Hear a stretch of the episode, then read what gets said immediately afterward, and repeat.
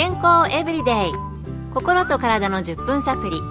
この番組はセブンス・デ・アドベンチスト・キリスト教会がお送りいたします。皆様お元気でしょうか？森田美恵です。今日もあなたやあなたの大切な人の心と体の健康に役立つ情報を短い10分間にぎゅっと詰め込んでお届けします。セブンス・デ・アドベンチスト・キリスト教会は社会奉仕をモットーに世界中で病院や学校も運営しています。日本でも東京神戸沖縄の3カ所の病院をはじめ福祉施設などの運営を通して皆様の健康と医療福祉の発展に携わってまいりました。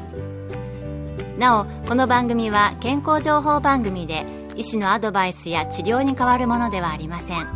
すでに投薬を受けている方また病院に通われている方はかかりつけの医師の指導のもとこの番組の情報も参考になさってください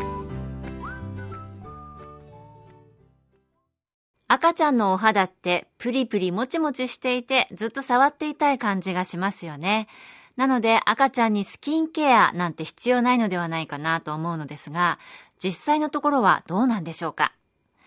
今日はこの乳幼児のスキンケアについて取り上げたいと思います。今回は杉並区にあります東京衛生病院小児科医の高橋健一郎先生に伺いました。赤ちゃんの肌はみずみずしいのに保湿剤を塗る必要があるの？と思われているかもしれません。最近乳幼児に保湿剤を塗るとアトピー性皮膚炎や食物アレルギーの発症リスクを低下することが分かってきました。分かりやすい例で言うとお母さん方は毎日化粧水と乳液をたっぷり使用し顔の手入れをしていますよねそれを赤ちゃんにする必要があると考えてくださいなるほど。え保湿剤を使うと赤ちゃんのアレルギー、アトピー性皮膚炎のリスクを減らしてくれるんですね。あの、私自身も小さい時から乾燥していた肌を持ってるんですけども、私の子供もですね、一人はその皮膚のかゆみが出やすい子がいて、その子は本当に赤ちゃんの時から肌乾燥していたかもしれません。それでは、赤ちゃんの保湿剤はいつ頃から使うといいのでしょうか？高橋先生にお聞きしました。皮膚から分泌された皮脂は角層を覆うので皮膚からの水分蒸発や外からの異物侵入を制限します。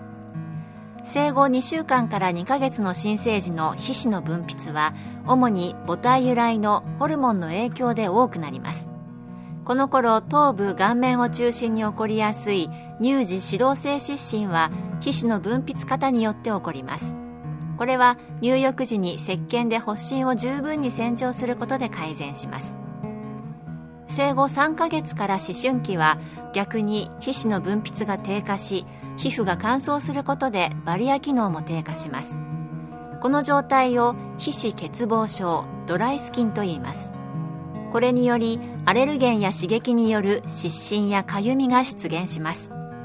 皮膚のバリア機能を補うためには保湿剤の塗布が必要です。なるほど。生後3ヶ月頃からスキンケアは必要ということでした。え小さい頃から思春期。この時期はねもうお肌のお手入れなんか何もしないでも若いから大丈夫。私もね、子供に言っちゃうことあるんですけれども、逆に肌が乾燥する時期で保湿剤によって肌のバリア機能を補ってあげないといけないんですね。健康エブリデイ。心と体の10分サプリ。この番組はセブンス・デ・アドベンチスト・キリスト教会がお送りしています今日は乳幼児のスキンケアについて杉並区にあります東京衛生病院小児科医の高橋健一郎先生のお話をご紹介しています。前半はスキンケアの必要性とスキンケアを行う時期についてのお話でした。それでは乳幼児のスキンケアで何が一番重要なのでしょうか？高橋先生に伺いました。スキンケアで重要なのは皮膚を清潔にする保湿剤の使用量の2点です成人の両手分くらいの面積を塗る適正量は軟膏剤クリーム剤の場合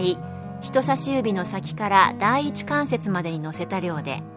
ローション剤の場合は1円玉台の大きさの量です。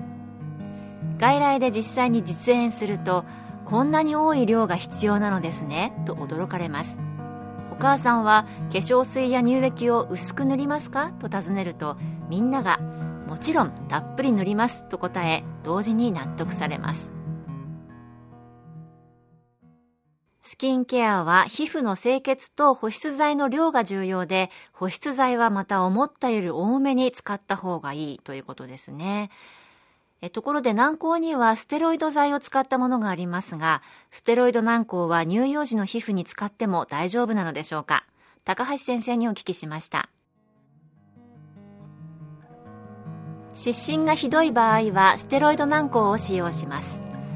テロイドは塗りたくないと考える方がいますがステロイドは体内でも作られるホルモンの一つです。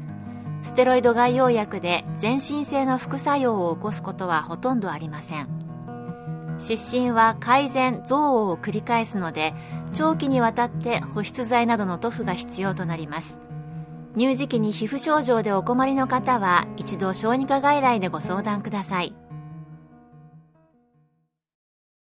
なるほど。必要な時はステロイドを使っても大丈夫なんですね。もちろん小児科医と相談して皮膚の程度によってだと思いますが、それよりは日頃から保湿に努めることが大切なのかもしれませんね。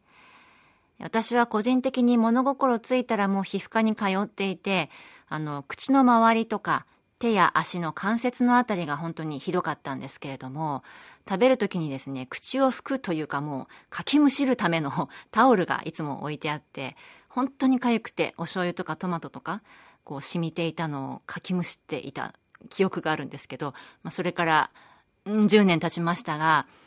えー、ただ、夜眠れなくなったり、それから生活に支障が出てくるほど皮膚の乾燥って大変なので、やっぱり保湿をしていきたいなというふうに思いました。えー、乳幼児期、それから思春期、その後の方も皮膚の疾患持ってる方いらっしゃると思いますけれども、保湿ご一緒に努めてまいりましょう。今日の健康エブリデイいかがでしたか？番組に対するご感想やご希望のトピックなどをお待ちしています。さて最後にプレゼントのお知らせです。今月は抽選で10名の方に Bluetooth スピーカーをプレゼント。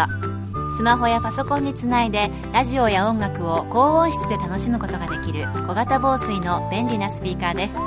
ご希望の方はご住所お名前をご明記の上郵便番号241-8501セブンス・デ・アドベンチスト協会健康エブリデイの係。郵便番号241-8501セブンス・デ・アドベンチスト協会健康エブリデイの係までご応募ください。今月末の決心まで有効です。お待ちしています。健康エブリデイ。心と体の10分サプリ。この番組はセブンス・デ・アドベンチスト・キリスト教会がお送りいたしました。明日もあなたとお会いできることを楽しみにしていますそれでは皆さん Have a nice day!